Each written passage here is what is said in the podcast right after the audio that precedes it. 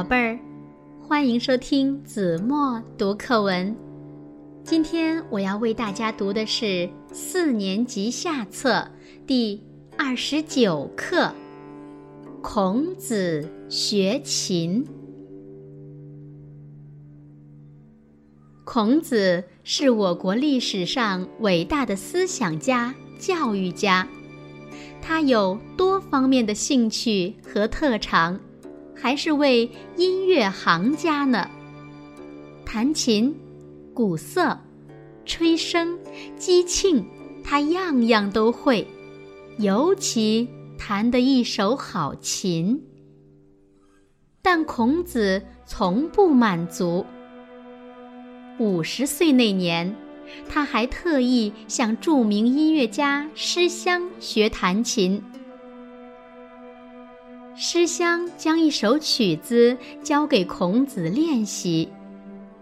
一晃十天过去了，师襄还不见孔子来学新的曲子，感到有些奇怪，便去看个究竟。他踏着琴声来到孔子的窗前。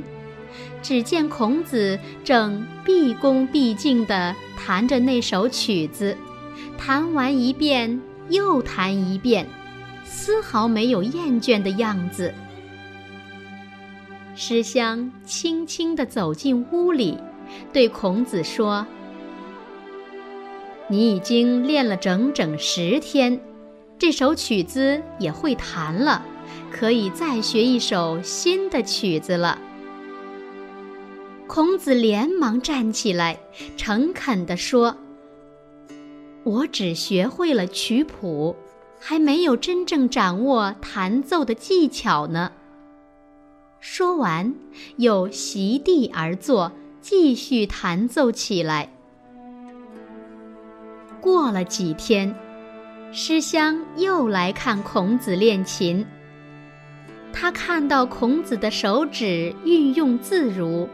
乐曲弹奏的像小溪流水一样顺畅自然，悦耳动听，便说：“你已经掌握了弹奏的技巧，可以学一首新的曲子了。”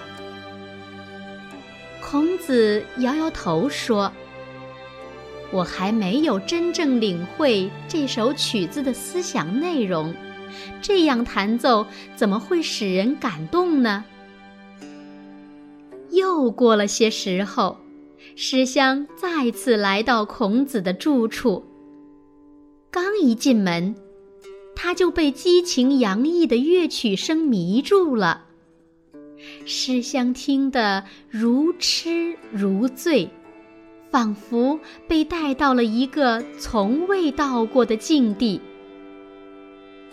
一曲弹完。好半天，诗香才醒悟过来。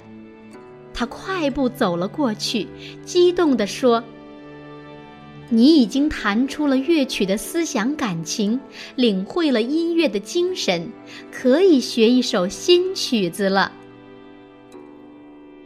孔子又摇摇头，认真的回答：“不行啊。”我还没体会出作曲者是一位怎样的人呢。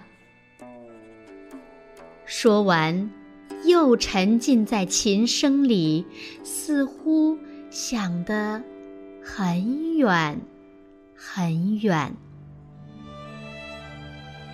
不知又过了多少天，诗襄又来听孔子弹琴。他静静地。坐在孔子身旁，感情随着抑扬的琴声起伏不平。突然，琴声戛然而止，孔子激动地站起来，大声说：“我已经知道作曲者是谁了，他就是体恤百姓、胸怀博大的周文王。”诗香一听，既惊异又佩服。他站起身来，向孔子深深地行了一礼，说：“你的琴艺真是炉火纯青啊！我听老师讲过，这首乐曲的名字就叫《文王操》。”好了，宝贝儿，感谢您收听子墨读课文，我们下期节目再见。